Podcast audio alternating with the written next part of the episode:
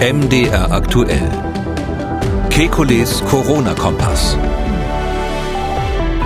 Donnerstag, 10. Juni 2021. Ab Herbst keine Maßnahmen mehr. Das Risiko muss jeder selber tragen.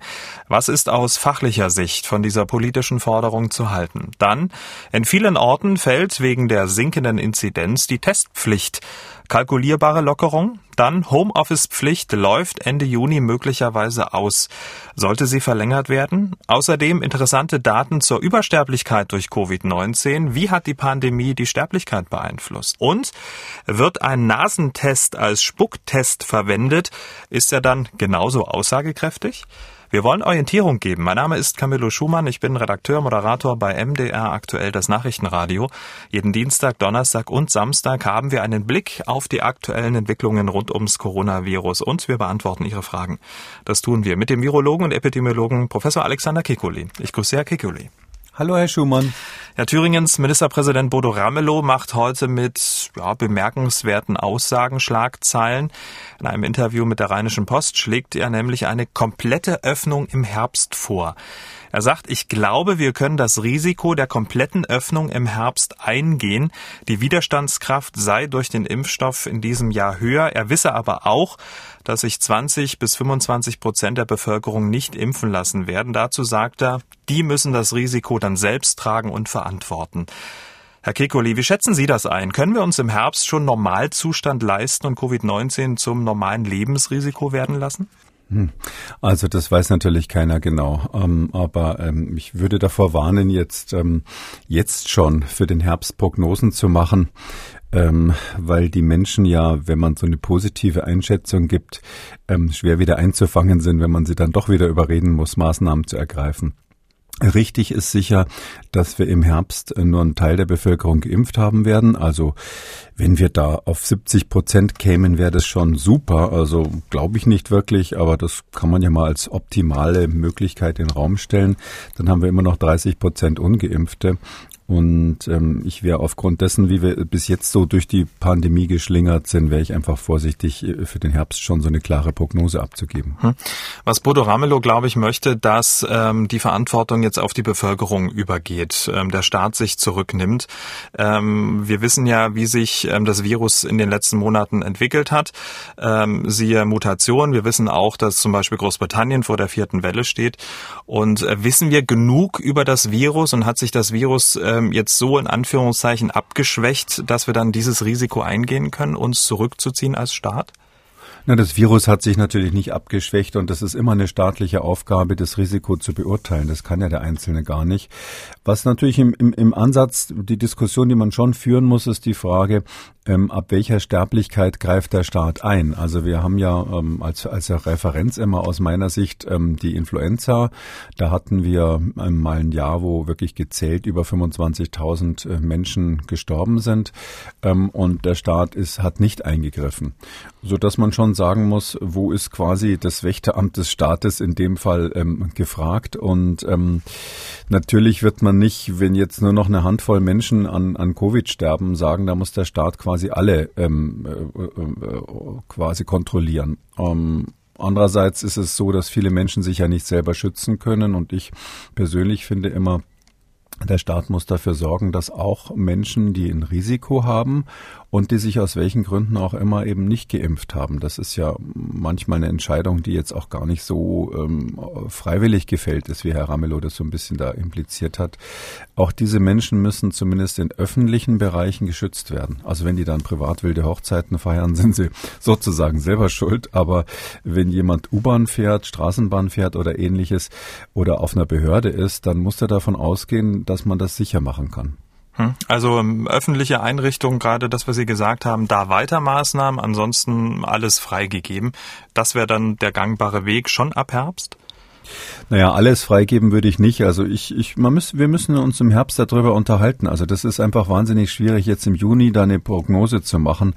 Ähm, ich verstehe natürlich die Politik, dass sie jetzt im Hinblick auf die Bundestagswahlen ähm, alle möglichen Versprechungen aller Art macht. Äh, und ähm, ich glaube aber rein wissenschaftlich gibt es einfach keine Basis für so eine Prognose. Verstehe. Also mit anderen Worten, das ist jetzt so ein politisches Ablenkungsmanöver, um jetzt ähm, zu punkten, aber aus wissenschaftlicher Sicht entbehrt das jeder Grundlage. Also Ablenkungsmanöver habe ich jetzt nicht gesagt, aber die Motivation ist ja, glaube ich, schon ziemlich offen und ich glaube, wir alle sollten jetzt in den nächsten Monaten aufmerksam sein oder immer, immer mit, mit sozusagen in der Rechnung haben, dass das, was Politiker sagen, eben jetzt im Wahlkampf geschieht und ähm, da wird es eine Überlagerung geben von dem, was wirklich ähm, vernünftig ist aus antiepidemiologischer Sicht und ähm, dem, was ähm, quasi wünschenswert ist und dann natürlich in solchen Statements vorkommt. Hm, aber ist das nicht gerade so auch ähm, aus Ihrer Sicht, Virologe, Epidemiologe, dann nicht auch immer so ein bisschen nervig, in Anführungszeichen, in diese Diskussion wieder äh, einzufangen und zu versachlichen und zu sagen, Obacht?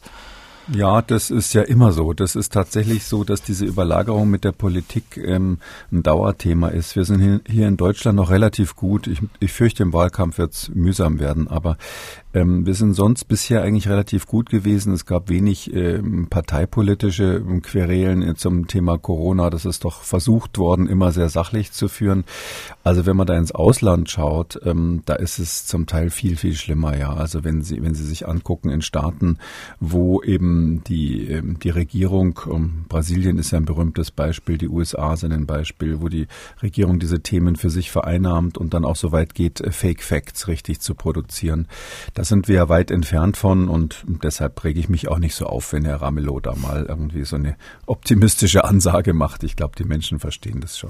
Okay, also die Diskussion nicht jetzt führen, sondern im Herbst dann auf die Sterblichkeit schauen und ähm, dann ähm, ja, entscheiden, wie man dann mit den Maßnahmen umgeht. Aber die Diskussion jetzt viel zu früh.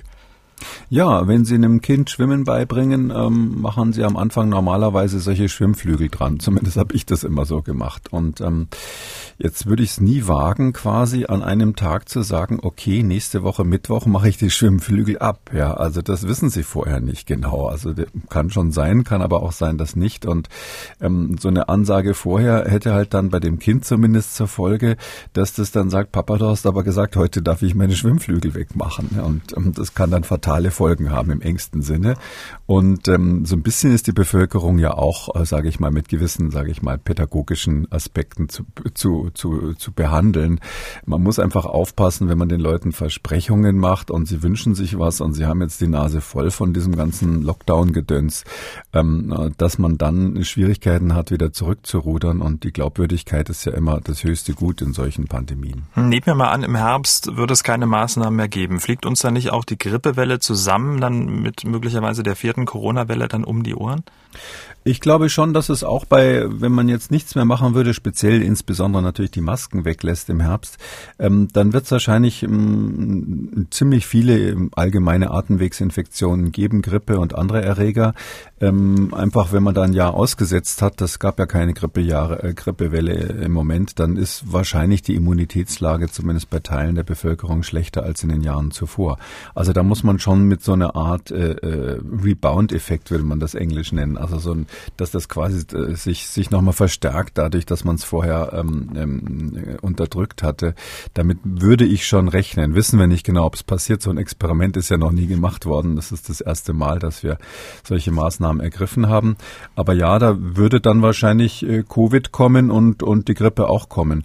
Ich bin allerdings nicht der Meinung, dass wir ähm, jetzt ähm, weil wir hier gelernt haben, dass in diesem Fall so ein Virus mal so schlimm sein kann und wirklich äh, solche radikalen Maßnahmen erfordert, dass wir jetzt die nächsten Jahre äh, in so eine Art Virus-Paranoia verfallen. Äh, wir leben halt einfach schon immer mit Infektionskrankheiten als, als Menschheit, als Spezies und ähm, ich glaube nicht, dass wir unser ganzes Leben jetzt äh, danach ausrichten sollten. Ich habe sowieso Befürchtungen, dass es so eine Art Generation C gegen, geben wird, die jungen Menschen, die also gerade Kinder, die jetzt zum Teil wirklich Angst vor Corona haben. Da gibt es ja einige, die schon wirklich mit depressiven Syndromen äh, reagieren.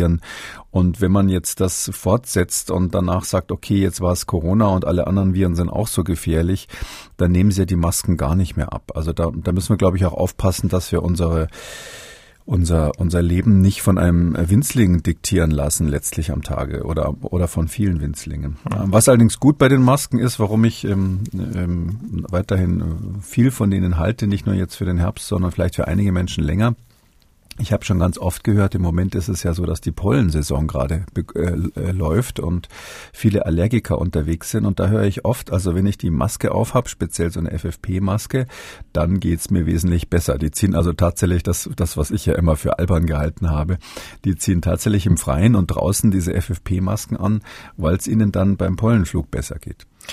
Gut, dann schauen wir mal, wie sich die ähm, Diskussion angestoßen von Bodo Ramelow dann so verselbstständigen wird oder möglicherweise im Sande verlaufen wird. Ähm, Sie haben ja in Ihrer Argumentation äh, den Bogen zur Influenza-Saison und zur Übersterblichkeit äh, gemacht. Wir haben dann im weiteren Verlauf des Podcasts noch ähm, eine Studie zu besprechen, wo es äh, um die Übersterblichkeit während der Corona-Pandemie geht. Die Infektionen, die gehen ja weiter zurück. Ähm, die deutschlandweite Sieben-Tage-Inzidenz liegt bei rund 19 heute. Deutschland macht sich locker und so locker, dass in manchen Städten jetzt sogar die Testpflicht wegfällt. In Leipzig zum Beispiel seit gestern, in anderen Orten ebenfalls, zum Beispiel im Innenbereich der Gastronomie, beim Friseurbesuch, bei weiteren körpernahen Dienstleistungen, in der Kultur, Schwimmbädern, Hochzeiten, überall dort braucht es ab sofort keinen negativen Corona-Test mehr. Und wir wissen ja, gerade im Innenbereich der Gastronomie, beim Biere, da stört die Maske ja auch nur. Also quasi jetzt Normalzustand in der Gastronomie. So schnell wie die Tests gekommen sind, sind sie schon wieder weg. Was halten Sie davon? Ja, das ist ja mein zweites großes Steckenpferd gewesen, außer den Masken. Also eigentlich bin ich total stolz drauf gewesen. Ich war natürlich nicht der Einzige, der das gefordert hat. Vielleicht einer der Frühen, die das gefordert haben, aber nicht der Einzige. Eigentlich bin ich total stolz drauf, dass wir in Deutschland diese Schnelltests jetzt so breitflächig einsetzen und uns damit eigentlich die Freiheiten auf einem sicheren Niveau ähm, gönnen ermöglichen. Äh, ähm, übrigens ist es auch so, dass Deutschland international für diese Tests, äh, für dieses Setzen auf die Schnelltests äh, große Beachtung findet. Es ist gerade gestern in der New York Times ein Riesenartikel gewesen, wo sie eben geschrieben haben, dass das ein ganz besonderer Weg ist und ähm, das, das Loben quasi, dass wir in Deutschland diese Tests benutzen, um uns Freiheiten zu gönnen. In den USA ist das ja gar nicht so üblich. Und ich würde davor warnen, das jetzt einfach so wieder aufzugeben, bevor man wirklich sicher ist, dass man, dass man am rettenden Ufer ist. Wir sind mit den Impfungen noch nicht durch. Es können jederzeit Ausbrüche passieren in geschlossenen, geschlossenen Räumen natürlich äh, sowieso. Äh, und ähm, so bestimmte Situationen, ja, äh, Fitnessstudio zum Beispiel, Gastronomie, wenn wirklich die Fenster alle zu sind, im, im Untergeschoss irgendwo zur Gastronomie gehören ja dann wahrscheinlich auch Diskotheken, Clubs und ähnliches. Ähm, da bin ich eigentlich schon der Meinung, dass der Test ähm, weiterhin eine zusätzliche Sicherheitsebene bietet, auf die wir nicht verzichten sollten. Naja, und bei so einer Hochzeit man muss es ja auch andersrum sehen. Also die, der Test ähm, gibt uns ja eigentlich ein größeres Sicherheitsgefühl. Natürlich ist es nicht so, dass da 100 Prozent äh, sind. Das ist klar. Man rechnet da mit so einer 80-prozentigen Zuverlässigkeit vielleicht. Aber insgesamt gesehen ist es einfach so, wenn ich auf einer Hochzeit bin und, und mit jemandem tanzen will, den ich vielleicht vorher noch nicht kannte, das soll ja auf, Hoch, auf Hochzeiten vorkommen und weiß, alle wurden vorher getestet, dann ist das einfach wesentlich, wesentlich besser. Ja, wer, wer soll denn dann den Brautstrauß ausfangen, bitteschön, wenn man Angst haben muss, dass, dass alle infiziert sind. Äh, naja, und Sie wissen ja auch, bei jeder Hochzeit ist es so, man sagt doch immer, auf einer guten Hochzeit hat sich ein Paar getrennt und ein zweites gefunden. Auch diese ganze soziale Dynamik ähm, ist dann irgendwie weg. Deshalb würde ich irgendwie sagen, lass uns doch diese technischen Hilfsmittel, die wir haben, und dazu gehören Maskentests, natürlich die Impfung als allererstes inzwischen, ähm, lass uns die doch benutzen, ähm, statt es äh, genauso wieder zu machen, wie, wie, wie bevor wir diese Dinge alle implementiert haben. Hm.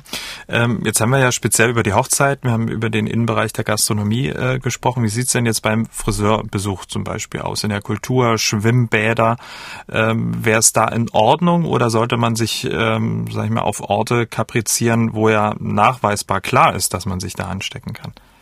Naja, also beim Friseur ähm, meine ich, äh, wenn, wenn man jetzt die Maske aufhat und keinen Test und die Inzidenz sehr niedrig ist, kann man das natürlich vorübergehend aufgeben.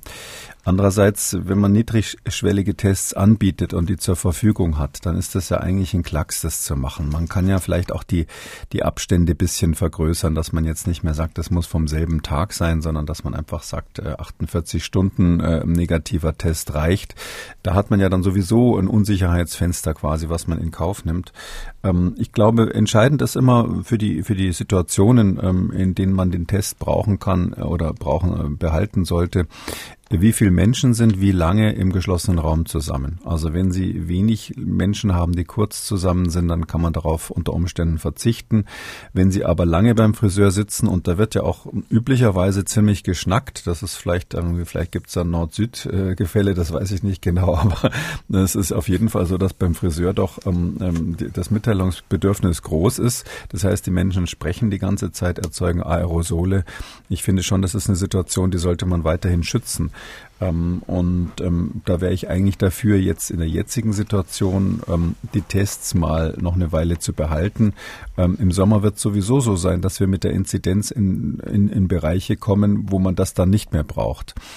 Aber ob man es jetzt sofort aufgeben muss, also ich, ich wäre da, glaube ich, vorsichtiger. Aber äh, das ist, ist schwer zu entscheiden. Also ganz einfach ist es, wenn Sie sagen 100 Leute in einem Raum zusammen. Ja, also das Beispiel Hochzeit ist leichter zu entscheiden. Das geht meines Erachtens nicht. Wenn Sie einen Frisiersalon haben, wenn dann auch noch die Fenster offen sind im Sommer und die haben Masken auf, dann kann man natürlich fragen, braucht man zusätzlich die Tests? Also irgendwo da dazwischen ist die, ist die Grenze, wo man die Entscheidung treffen muss. Hm, ganz kurz, weil Sie gesagt haben, dann wird es eine Inzidenz geben, da braucht man sie nicht. Was wäre das? Das äh, für eine? Naja, wenn Sie im Sommer jetzt mal, nehmen wir mal an, wir würden bundesweit irgendwo unter 10 liegen und das stabil, ähm, dann würde man natürlich schon sagen, also wir sind jetzt in einem Bereich, wo das eine langsam seltene Erkrankung ist, ja. Und dann, also 10, Inzidenz von 10 pro 100.000 in sieben Tagen, das ist natürlich wirklich dann nicht mehr so viel.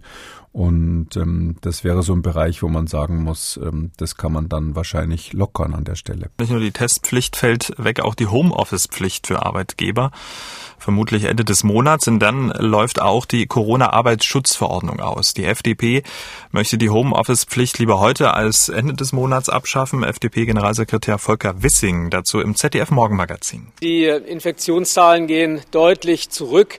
Die Gastronomie öffnet und es macht ja keinen Sinn zu sagen, äh, Biergarten geht, Büro geht nicht. Also Regeln müssen immer den veränderten Umständen angepasst werden und die Homeoffice Pflicht ist eine große Belastung für die Wirtschaft. Wir dürfen jetzt nicht unnötige Belastungen unnötig lange fortführen. Regeln dürfen kein Selbstzweck sein. Dazu haben wir eine Frage unserer Hörerin Frau Schmidt aus Bielefeld. Wie stehen Sie dazu, dass die Homeoffice-Pflicht Ende Juni wegfallen soll? Ich selber arbeite im öffentlichen Dienst. Ähm, wir Mitarbeiter sind alle von Berufswegen her seit einigen Wochen in der Prio-Gruppe 3. Die Möglichkeit zur Impfung hatten bisher nur die wenigsten. Nun plant wohl unsere Geschäftsführung die Rückkehr für alle aus dem Homeoffice zum 1.7. Ich persönlich finde das fatal, weil einfach noch nicht jeder die Chance hatte, sich impfen zu lassen und ich habe Sorge, dass es wieder vermehrt zu Ausbrüchen kommt. Über Ihre Einschätzung würde ich mich freuen. Viele Grüße, Frau Schmidt aus Bielefeld. Naja, das sind letztlich zwei verschiedene Überlegungen. Das äh, geht ja hier immer um die Verhältnismäßigkeit der Mittel. Ja, das ist ja auch ein Verfassungsgebot. Und natürlich gibt es auch die Freiheit im, im Arbeitsleben letztlich für den Arbeitgeber und für die Leute, die Geschäfte machen wollen, das so zu machen, wie sie wollen. Das ist ja auch grundgesetzlich geschützt, die Berufsfreiheit. Ähm, und auf der anderen Seite eben die Frage, wann muss der Staat eingreifen und das beschränken? Und mit dieser, mit dieser Grundfrage hat die FDP natürlich schon recht, dass sie sagt, diese Frage, die darf man nicht außer Acht lassen. Der Vergleich Vergleich da äh, in dem O-Ton zwischen Biergärten und Büros war natürlich unglücklich, weil das eine draußen und das andere drinnen ist.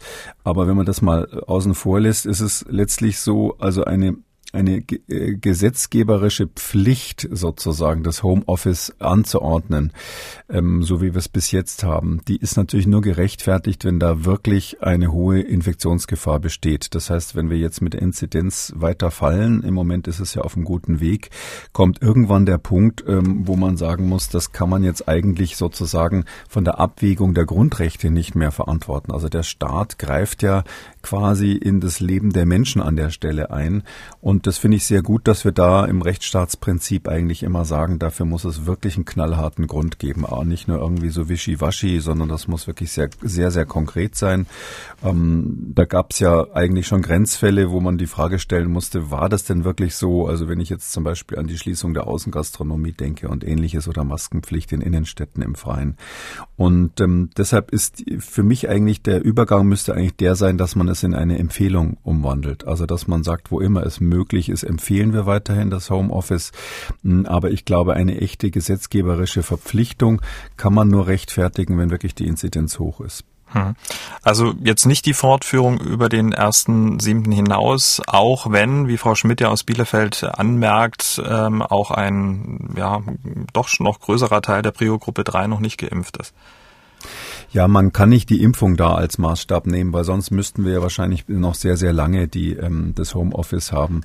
Ich glaube, eine Empfehlung hat auch einen anderen positiven Impact. Es ist ja so, dass in der Wirtschaft viele ähm, Viele haben ja in der Wirtschaft eigentlich auch erkannt, dass das Vorteile hat, auch die Unternehmen selber. Ja, wenn ich mal denke, wie sich die Reisekosten reduziert haben, ähm, auch die Krankheitstage natürlich reduziert haben, weil die Leute sich auch nicht mit anderen Sachen mehr anstecken. Ähm, das ist schon so, dass, dass unser Arbeitsleben sich da so ein bisschen verändert hat. Und ich glaube, selbst wenn man jetzt diese Pflicht äh, weglässt, dass ähm, da eigentlich durch diese Corona-Pandemie Dinge passiert sind, die ähm, sind wohl nicht reversibel. Also ich glaube, da ist ähm, so eine Art Katalysatoreffekt eingetreten durch die Pandemie, dass sich Dinge, die in unserem Wirtschaftsleben, auch in unserem privaten Leben sowieso schon angebahnt haben, wo wir eigentlich äh, schon geahnt haben, so ist es eigentlich nicht optimal, die haben sich jetzt, äh, haben einen großen Sprung nach vorne gemacht, sozusagen zehn Jahre weiter als man es sonst gewesen wäre. Und eins davon ist eben die Frage, ähm, im Arbeitsleben ähm, äh, muss ich immer für alles im, im, im Büro sitzen, ja, mhm. damit man quasi kontrollieren kann, dass ich da bin. Ähm, oder ist es nicht vielleicht unter Umständen für den Arbeitgeber auch ganz effizient, zum Teil Homeoffice zu haben? Der spart sich ja auch Kosten an der Stelle. In der Corona-Pandemie, um jetzt mal so ein paar Zahlen zu nennen, ähm, arbeiten über 10 Millionen Beschäftigte ausschließlich im Homeoffice. Weitere 8 Millionen arbeiten teilweise im Homeoffice. Das sind in Summe 45 Prozent aller Berufstätigen. Das sind Zahlen des Branchenverbandes Bitkom. Und die Bitkom, die hat auch mal gefragt, naja, wie sieht's denn danach aus? Ähm, und das ist auch sehr erstaunlich. Jeder Zweite möchte nach der Pandemie weiter im Homeoffice arbeiten. Also ähm, das hat sich offenbar sehr durchgesetzt und positiv ausgewirkt.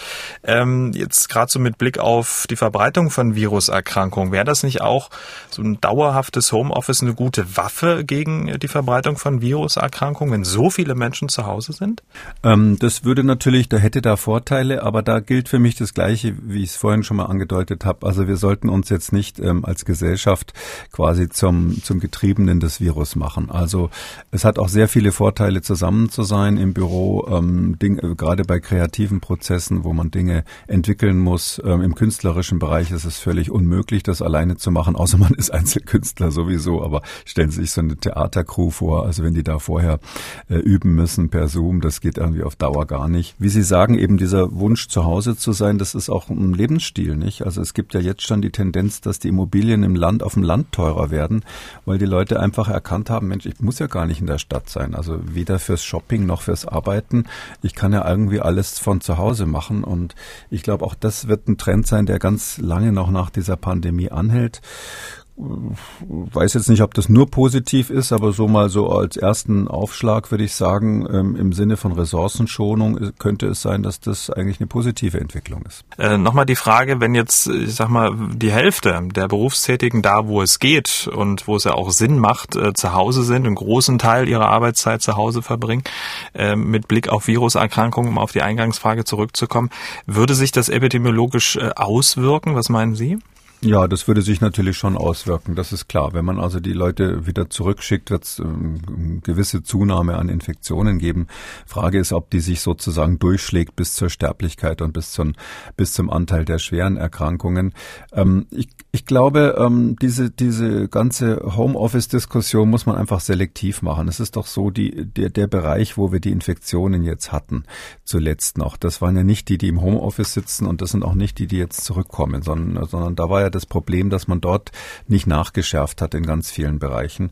Und es ist auch so, dass sie im Büro natürlich nicht nur mit Impfungen, sondern auch mit anderen Maßnahmen äh, verhindern können, dass es massenweise Infektionen gibt. Das Problem ist nur, dass es ja nicht gemacht worden. Also ähm, letztlich war das Homeoffice ja in gewisser Weise die Ultima Ratio, weil, weil die Arbeitgeber trotz guter Zureden, trotz guten Zuredens nicht dazu zu bringen waren, ähm, ihre Menschen am Arbeitsplatz zu schützen. Und äh, weil das nicht funktioniert hat, weil weil man eben keine Tests gemacht hat, keine Masken hatte äh, und, und auch sonst das allerdings äh, alles relativ lax gesehen hat, wenn die Rollos rund unten waren.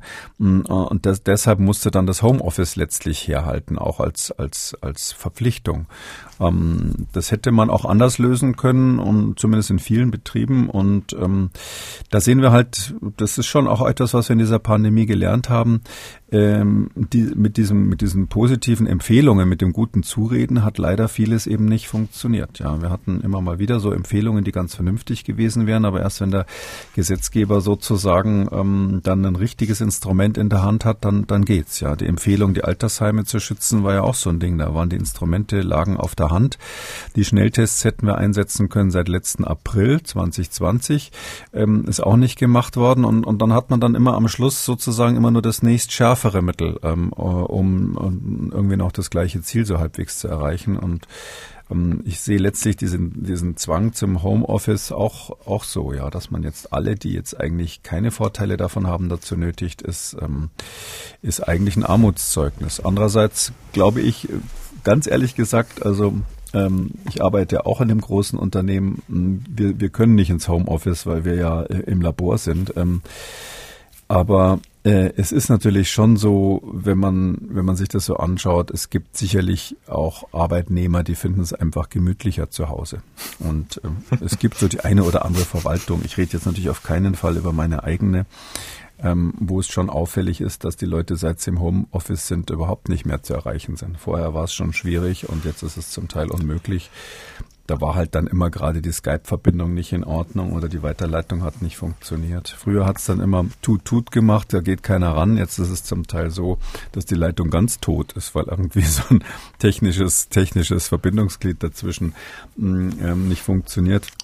Es ist natürlich klasse, wenn Sie gerade im Garten sitzen und vier Stunden lang keiner anruft. Ist für bestimmte Homeoffice natürlich auch von Vorteil. Ich will das jetzt niemandem unterstellen, aber ich glaube, man muss die beiden Seiten zwischen Arbeitgeber und Arbeitnehmer natürlich da ausgewogen sehen. Okay, also Sie sprechen sich äh, aus, nach der Pflicht eine Empfehlung draus zu machen. Nun ja. sitzen ja, wie wir schon gesagt haben, ähm, gut 45 Prozent aller Berufstätigen aktuell zu Hause. Ähm, sollen die jetzt zum ersten sieben zurückgeholt werden? Was meinen Sie, was so eine, was so eine, soll das dann auslaufen? Bis wann sollten die denn wieder zurückkommen? Äh, das kann man epidemiologisch nicht beantworten. Ich glaube, das müssen die Firmen unternehmerisch beantworten. Ähm, man kann zum einen eben sagen, es gibt gute unternehmerische Gründe, das habe ich ja gerade versucht, so ein mhm. bisschen auszumalen, ähm, die Leute im Homeoffice zu lassen in einigen Bereichen. Und ich hoffe und glaube, dass es dort ähm, dann auch diese Überlegungen gibt, das tatsächlich zu machen oder einen größeren Teil, Teil Homeoffice zu machen oder nur noch an einer einmal die Woche Freitags Office Day oder sowas zu machen, je nachdem. Ich glaube, dass es in diese Richtung unserer Arbeitswelt sich in vielen Bereichen sowieso verändern wird. Und es gibt andere Bereiche, da ist es äh, wahrscheinlich für die Arbeitgeber eine Zumutung und wird als solche äh, empfunden, insbesondere dann, wenn die Arbeitnehmer ähm, äh, unter solchen Bedingungen nicht mehr so produktiv sind. Mhm. Ja. Und da wird es sicher Studien geben, das ist jetzt nun überhaupt nicht mein Beritt, aber da werden sicher Studien ähm, bezüglich der Produktivität im Homeoffice und im richtigen Office ähm, ähm, stattfinden. Und ich bin, ich würde erwarten, dass es da branchenspezifische Unterschiede gibt. Herr Kekuli, wissen Sie, was morgen startet? Ähm, startet schon wieder irgendwas? Nein, weiß ich tatsächlich. Herrlich. Nicht bin ich froh, dass Sie das jetzt nicht wissen. Äh, wissen morgen startet die Fußball-Europameisterschaft. Ähm, normalerweise oh, ist das ist das ja etwas, die Hälfte was unserer Hörer haben jetzt verloren.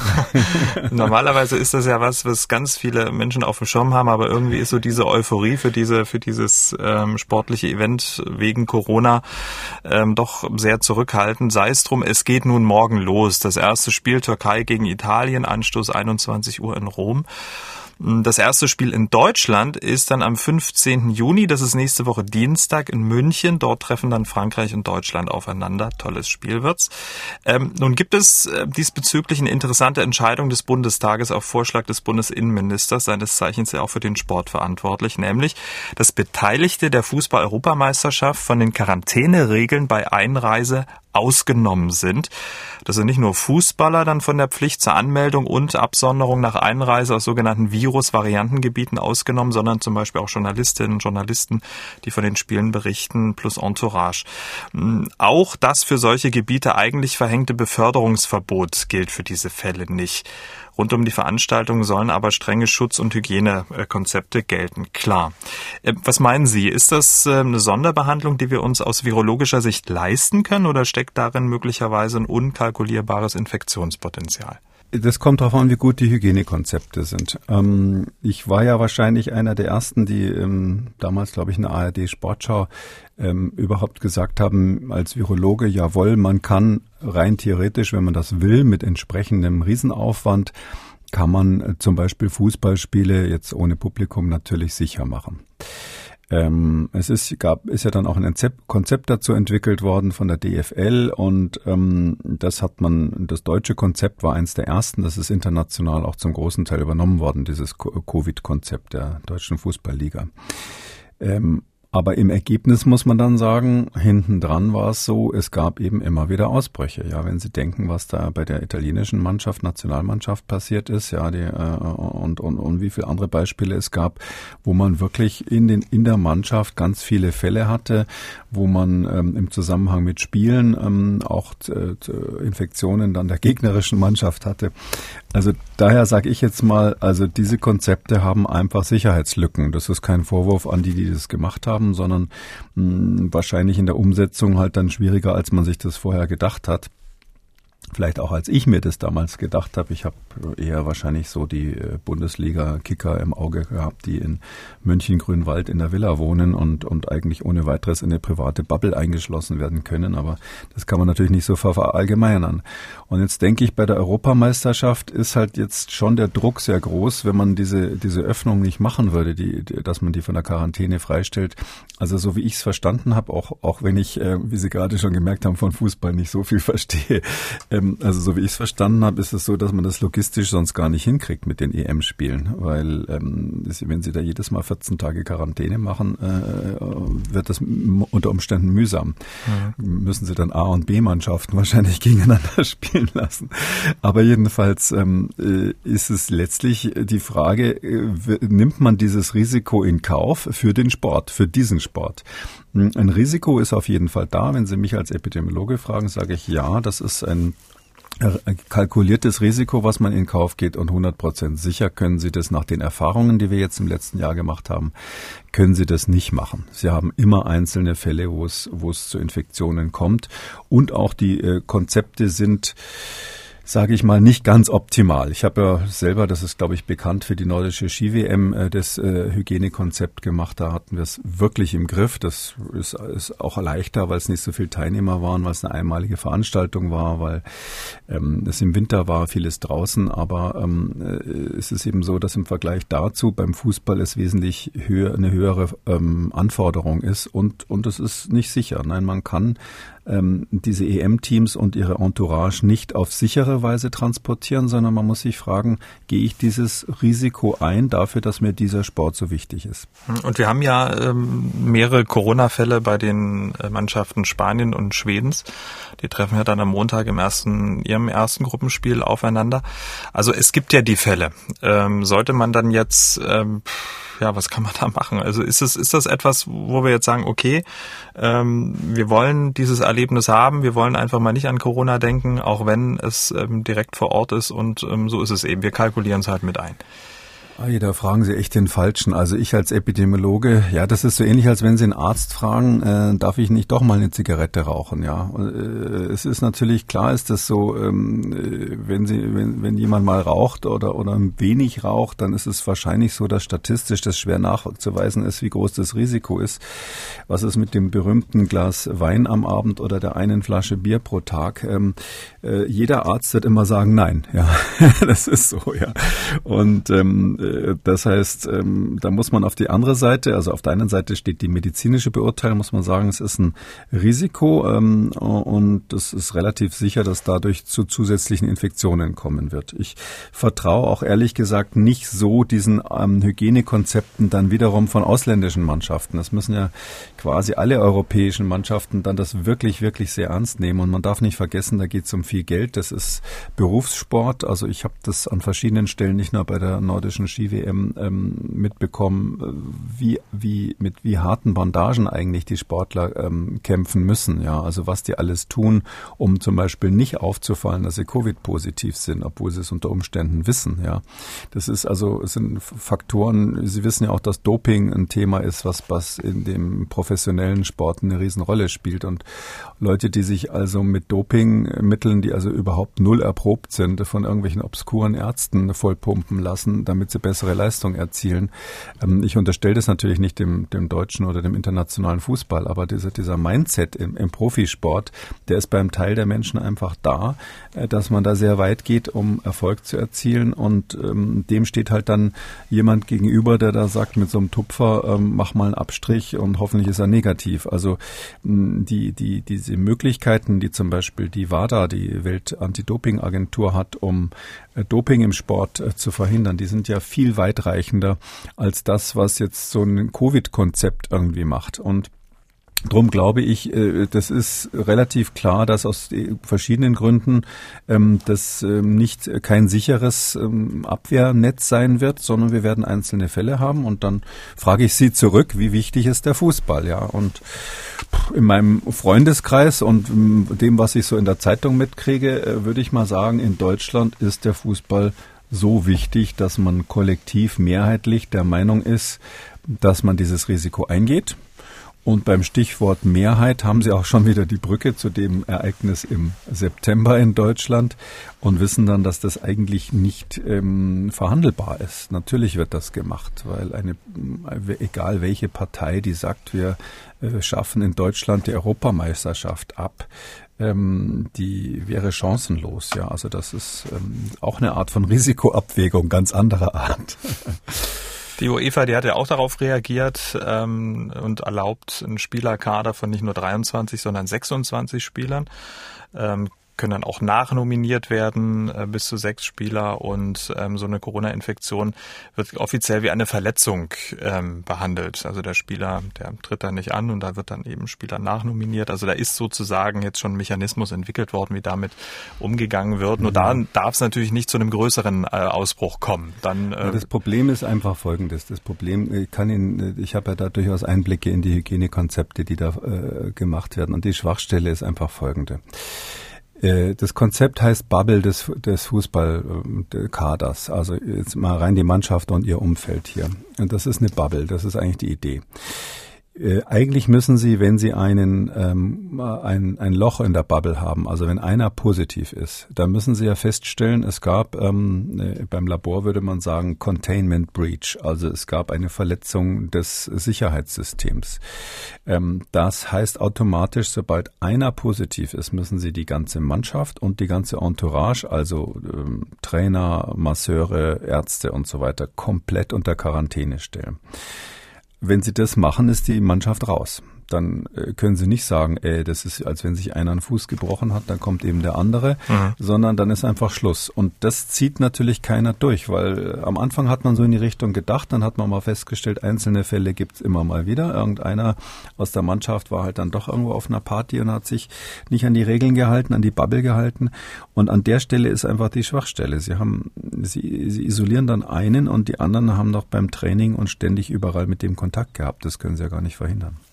Also, ähm, wenn wir jetzt die Spiele sehen, wissen wir, okay, es kann Fälle geben, die nehmen wir in Kauf, einfach weil wir äh, so Fußball verrückt sind, um da jetzt ein Ich sehe das letztlich so, ja. Aber ehrlich gesagt, ich sehe das auch nicht so bierernst, mhm. sondern wir haben ja viele Risiken, die wir uns, die wir uns leisten und äh, das ist jetzt etwas, das leisten wir uns halt jetzt mal. So sieht es zumindest die Politik. Aber wie gesagt, wenn Sie einen Epidemiologen fragen, kriegen Sie da irgendwie eine Antwort, die Sie gar nicht hören wollen. Ach doch, das hat mich schon interessiert.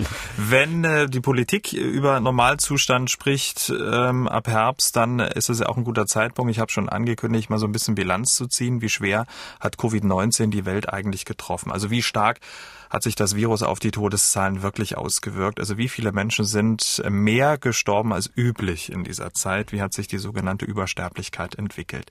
Es gibt ja schon ein paar Studien und Berechnungen, gerade eine ganz aktuelle von zwei jungen Forschern aus Tübingen und Israel. Die haben die Daten aus 94 Ländern äh, ausgewertet. Ähm, bevor wir auf die Daten so eingehen, wie sind diese Forscher vorgegangen? Die haben ja öffentlich zugängliche Daten genommen. Ne?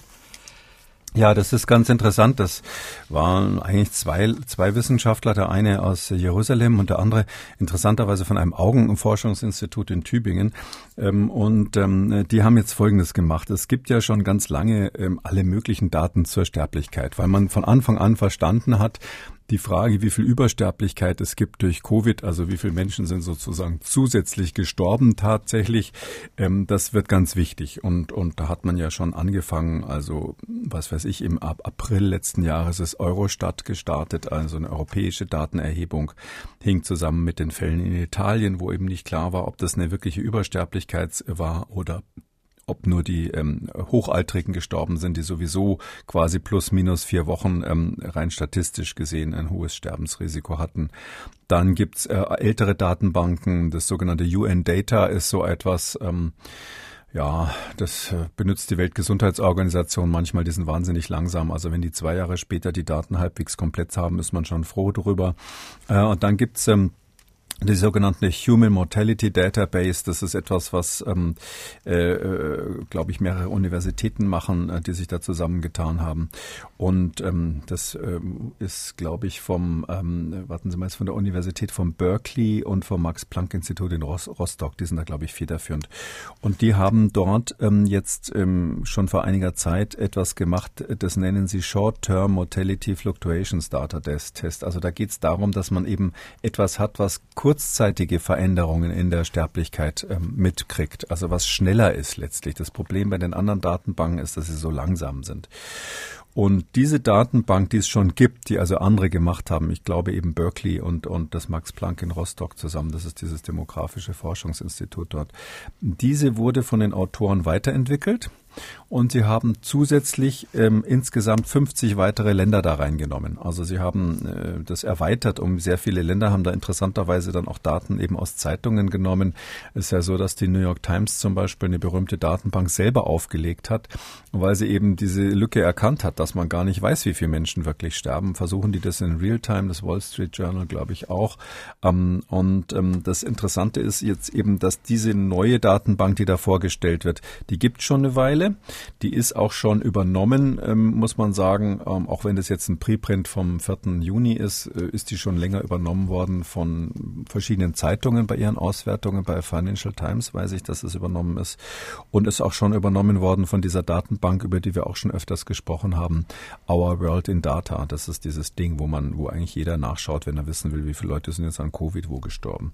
Also da ist es schon integriert. Also es ist nichts ganz Neues, sondern es ist jetzt eine Datenbank, die schon länger gibt, die insgesamt 94 Länder auswertet auf einem relativ zeitnahen Niveau und äh, sehr große, tolle Fleißarbeit. Und da haben die eben jetzt mal äh, die aktuellen Resultate vorgestellt. Hm. Also sozusagen ein, ein ja, großer, sehr, sehr großer Datensatz, der dort ähm, sehr zeitnah ausgewertet wird. Und äh, was ich besonders interessant fand, äh, was ich mich auch am Anfang gefragt habe, wie ist das eigentlich? Jetzt äh, gibt es ja nicht nur ähm, die normalen Todesfälle, also normal durch ähm, Erkrankungen etc. plus dann Covid, was man ja sozusagen die Differenz äh, ausrechnen muss, sondern es gibt ja ganz un, also gibt ja ganz viele Störfaktoren und äh, die haben ja auch ganz viele Faktoren rausgerechnet, die das Ergebnis am Ende dann beeinflussen. Zum Beispiel haben sie die Toten im Konflikt zwischen Armenien und Aserbaidschan und Bergkarabach rausgerechnet. Da haben sie dann sehr großzügig für beide Seiten so um die 4000 Tote abgezogen. Dann wurden noch die Menschen durch die Hitzewelle in Belgien, Niederlanden, Frankreich äh, und Deutschland gestorben sind auch rausgerechnet. Also sowas muss man ja machen, um dann eine, ich sag mal, eine valide Aussage treffen zu können. Ne? Ja, und das ist eben an der Stelle, ist eine, was Sie da nennen, ist eine der Schwachstellen von diesen Studien. Immer, immer, auch, auch diese aktuelle hier, dass man das eben, dass man da zwei Datensätze hat, wo man bei beiden nicht genau weiß, wie hoch die Zahlen sind. Es weiß ja keiner wirklich, wie viele an der Hitzewelle genau gestorben sind, weil das auch schon so eine Art Excess Mortality war. Also diese mhm. Übersterblichkeit ist ja eben immer der Vergleich mit früheren Perioden, in denen die angeblich vergleichbar sind, wo man sagt, okay, damals sind in diesem Zeitraum so und so viele Leute gestorben pro Bevölkerung Bevölkerung natürlich immer und pro Altersgruppe. Und wie hat sich das verändert während der Grippewelle oder während der Covid-Welle? Und was weiß ich, wenn Sie jetzt die Grippesaison 2017, 18, die wird ja immer angeführt, da hat man 25.100 ähm, eine Übersterblichkeit, ähm, die angeblich sozusagen durch die Grippe im weiteren Sinne gestorben sind. Natürlich hatten die nicht alle einzelnen Influenza-Tests, die positiv waren, aber da hat man einfach gemeint, das sind die Grippetoten. Mm, ähm, und wenn man sich äh, in dem Jahr, wo diese Grippe besonders gewütet hat in Europa, die Daten von der europäischen Seuchenagentur ECDC an, ansieht, dann ist es so, dass die sagen, dass zu der Zeit, wo diese Grippe Grippe da gewütet hat, 53 Prozent, über die Hälfte der Intensivpatienten in Deutschland Influenza-Patienten waren. Das muss man sich mal erinnern. Also es ist also durchaus äh, schon ein spektakuläres Ereignis gewesen, wenn über die Hälfte aller Intensivpatienten in Europa ähm, Influenza haben. Ähm, und ähm, deshalb, und damals war es ja so, dass also auch die, die Übersterblichkeit bei der Influenza bei den über 45-Jährigen ganz eindeutig riesengroß war. Das ist in diesem Euromomo, was wir auch schon mal besprochen haben, Euromomo, so eine europäische Datenbank, ist es, ist es dokumentiert. Und daher ist es sehr, sehr schwierig, aktuelle und frühere Zeiten zu vergleichen. Wir haben immer diese Verzögerung bei der Registrierung. Das ist aber hier bei dieser Datenbank wohl ganz gut. Und schwierig ist es eben immer zu sagen, wie, wie ist es eigentlich mit diesen Kompensationseffekten Effekten. Also die Epidemiologen nennen das gemeinerweise Harvest-Effekt, also Ernteeffekt. Ähm, das heißt eben, wenn jemand quasi stirbt, der sowieso schon, wo der Sensenmann sowieso schon neben dem Bett gewartet hat und dann stirbt er und hatte eben auch noch Covid. Und dann ist eben so ein bisschen die Frage, wie rechnet man das in, in diesen Übersterblichkeiten ein? Also mit anderen Worten, wie viel plus-minus Wochen gibt man da sozusagen, um zu sagen, das war zu diesem Zeitpunkt eine echte Übersterblichkeit?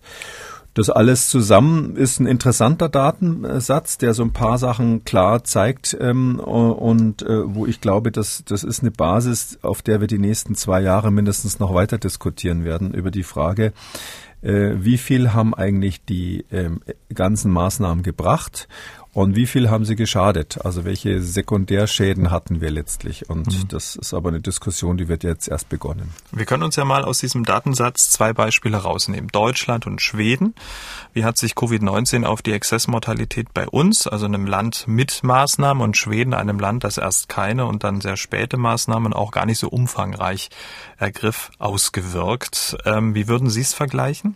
Ja, bei dieser Datenbank ist es so, äh, wenn man da einfach mal reinschaut, die haben immer zwei ganz ganz interessante Sachen gemacht. Sie haben erstens die tatsächliche Übersterblichkeit, ähm, Excess Mortality angeschaut und ähm, zweitens haben sie aber auch die offiziell gemeldeten Zahlen sich angeschaut. Das sind nämlich zwei unterschiedliche und da haben schon mal Deutschland und Schweden gemeinsam, dass bei uns ähm, interessanterweise wesentlich mehr Fälle gemeldet wurden als Covid-Fälle als die wirklich rechnerische Übersterblichkeit war.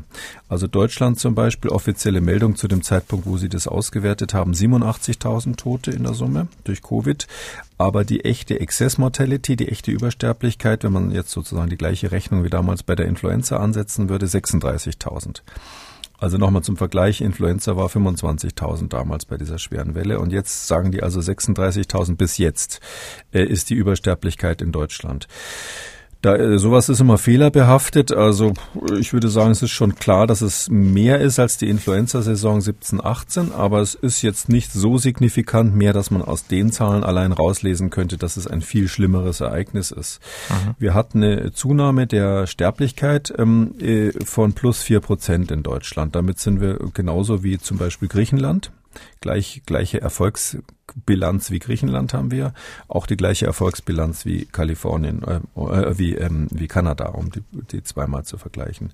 Und in Schweden war es eben so, dass, äh, dass die Sterblichkeit nicht um vier Prozent hochgegangen ist, sondern um zehn Prozent. Also die hatten ähm, dann, um es auf die Bevölkerung, das kann man ja absolut nicht so gut vergleichen, wenn man es auf die Bevölkerung mal anschaut, sind bei uns 40 gestorben pro 100.000 und ähm, in Schweden 90 pro 100.000. Also mehr als doppelt so viel pro Bevölkerung. Und die, die Sterblichkeit ist hochgegangen durch Covid um 10 Prozent, bei denen bei uns nur um 4 Prozent. Das heißt, kann man schon sagen, also das, das würde ich schon sagen, dass es zulässig ist, an der Stelle zu sagen, dass die deutsche Methode, Lebens, Leben zu retten, hier in dem Fall effektiver war als die schwedische. Wir haben gerade Deutschland mit Schweden verglichen. Ähm, was ist Ihnen sonst noch aufgefallen? Ja, also das ist natürlich ein interessanter, interessanter Steinbruch, in dem man so schürft. Gerne kann man stundenlang lesen in diesen Tabellen.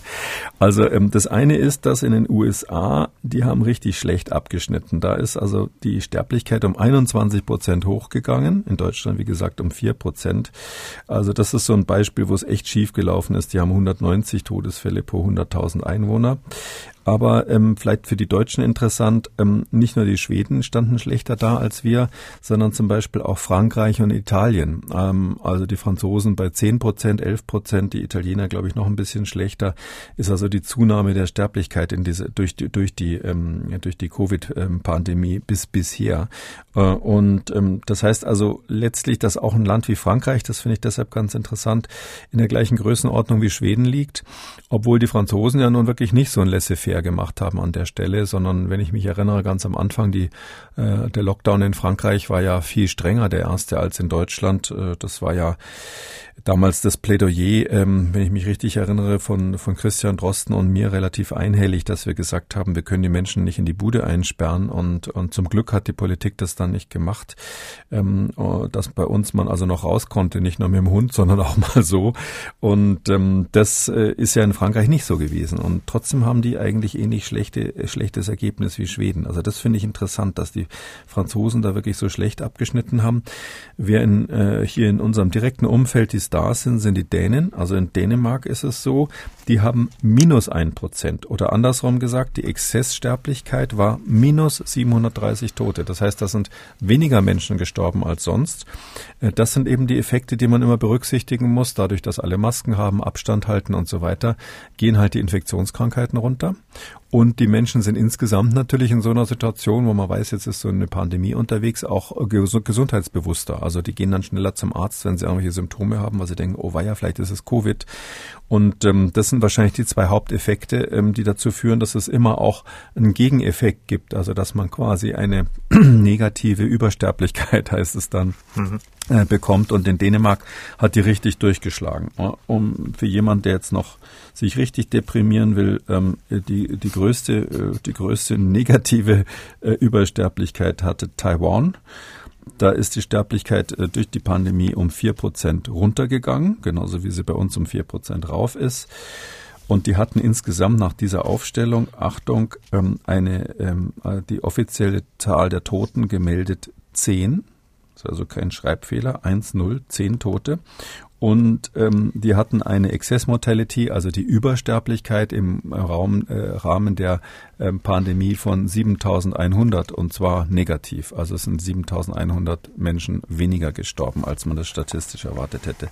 Also das heißt, man kann durch äh, Gesundheitsmaßnahmen, Masken tragen und so eben wie im Fall von Taiwan über so eine Pandemie äh, hinweg dann äh, gut 7000 Leben retten oder 30 pro 100.000 Einwohner ungefähr in der Größenordnung ist das umgerechnet. Und die Frage, äh, das spiegelt so ein bisschen zurück zu Ihrer Frage von vorhin. Ja, wenn wir jetzt die Maßnahmen weiter durchziehen, weiter Masken haben und so weiter, auch wenn die Pandemie vorbei ist, dann würden wir wahrscheinlich in der Größenordnung 20, 30 Tote pro 100.000 äh, verhindern pro Jahr. Frage ist halt einfach, will man, will man sich das antun in, in dem Zusammenhang? Aber das, das, das kann man natürlich diskutieren. Aber sehr interessante Studie. Wer Lust auf Grafiken hat und äh, selber mal so ein bisschen vergleichen möchte, der kann sich die anschauen. Alle Studien, die wir hier im Podcast besprechen, verlinken wir natürlich Ihnen in jeder ähm, verschriftlichen Version. Und die kann sich jeder runterladen unter jeder Folge unter Audio und Radio auf mdr.de. Wir kommen zu den Fragen unserer Hörerinnen und Hörer. Diese ähm, Dame hat angerufen. Sie hat eine Frage zu einem Test, der nicht so verwendet wird, wie er eigentlich sollte. Es geht um ähm, Corona-Nasentest. Manche verwenden ihn als Spucktest, ob das auch die gleiche Ergebnisse bringt. Also der Nasentest, der als Spucktest verwendet wird. Äh, einige Hörerinnen und Hörer äh, haben uns diesbezüglich ähm, sich bei uns gemeldet. Ähm, was sagen Sie dazu? Ja, also äh, man kann das natürlich machen, aber das Problem ist, äh, vom Ablauf her ist es dann natürlich nicht standardisiert. Also rein der Test, also das, was da stattfindet in dieser Kassette, wo dann eine oder zwei blaue Banden entstehen, manchmal sind sie auch rot, ähm, das, das ist eigentlich der gleiche Test. Da wird also nichts geändert. Nur das Ganze drumherum ist natürlich anders. Also man hat ja bei einem Spucktest, wenn der, wenn der gut gemacht ist, ähm, äh, ist, ist, gibt so ein Volumen, in dem man das aufnimmt hinterher äh, und ähm, das ist darauf dann standardisiert. Ähm, die Flüssigkeiten, die dabei sind, sind sozusagen ein bisschen anders. Ganz, ganz deutlich ist es natürlich, wenn Sie gurgeln müssen, da haben Sie ja dann was, ähm, äh, eine Flüssigkeit, mit der Sie gurgeln, wo das Volumen bestimmt ist und ähnliches. Drum würde ich jetzt eigentlich äh, sagen, wenn Sie es ernst nehmen mit dem Test, äh, sollte man den auch so machen, wie er in der Gebrauchsanweisung, wie es in der Gebrauchsanweisung beschrieben ist. Ähm, aber natürlich rein, rein technisch gesehen funktioniert ähm, ein Spucktest, also funktioniert so ein Nasentest, wenn man ihn äh, als Spucktest ausführt, im Grunde genommen auch. Dann ist die, ist die Wahrscheinlichkeit, dass man da von der Sensitivität oder von der Spezifität ähm, noch genauso gut ist, wie das der Hersteller angegeben hat, eben noch geringer. Also das ist klar, dass man da nicht genau auf die gleichen Qualitätswerte kommt. Allerdings muss ich sagen, wenn jetzt ähm, Fachleute das nachprüfen, was da so in den Packungen steht, kommt man sowieso oft nicht auf die angegebenen Werte. Das ist wahrscheinlich wie beim Auto mit der Höchstgeschwindigkeit, die man auch selten erreicht. Oder, oder beim Benzinverbrauch. Mhm. Benzin, ja genau, eigentlich noch besser. CO2-Ausstoß, ja, äh, keine Ahnung, was die so messen. Und ähm, das ist einfach so, wir sind hier immer in dem Bereich, das darf man sich nicht, äh, darf man sich nichts vormachen. Diese Tests haben einfach eine große Unsicherheit, gerade wenn sie im, Self, im Selbsttest um, durchgeführt werden. Mm, und ähm, die sind eine zusätzliche Sicherheitsebene und eine solche zusätzliche Sicherheitsebene hat man auch, wenn man den quasi illegal als Spucktest verwendet. Aber ich würde einfach davon ausgehen, dass es dann eben noch ein Ticken unsicherer ist, als es sowieso schon war. Damit sind wir am Ende von Ausgabe 193. Vielen Dank, Herr Kikoli. Wir hören uns dann am Samstag wieder dann zu einem Hörerfragen-Spezial. Gerne bis Samstag, Herr Schumann. Sie wollen auch was wissen, eine Frage stellen, dann schreiben Sie uns an mdraktuell-podcast.mdr.de oder Sie rufen uns an. Das kostet nix. 0800 322 00. Kekulis Corona-Kompass als ausführlicher Podcast unter Audio und Radio auf mdr.de, in der ARD-Audiothek, bei YouTube und überall, wo es Podcasts gibt. Und hören Sie doch mal in andere Podcasts von MDR aktuell rein. Zum Beispiel kann ich Ihnen den Podcast Tabubruch sehr empfehlen. In der aktuellen Ausgabe geht es um Milen und Henry. Milene ist 18 und Henry ist 58. Beide sind seit gut einem Jahr verheiratet. Und wie so eine Liebe mit 41 Jahren Altersunterschied funktioniert, Sie hören es in Tabubruch. MDR aktuell. Kekules Corona-Kompass.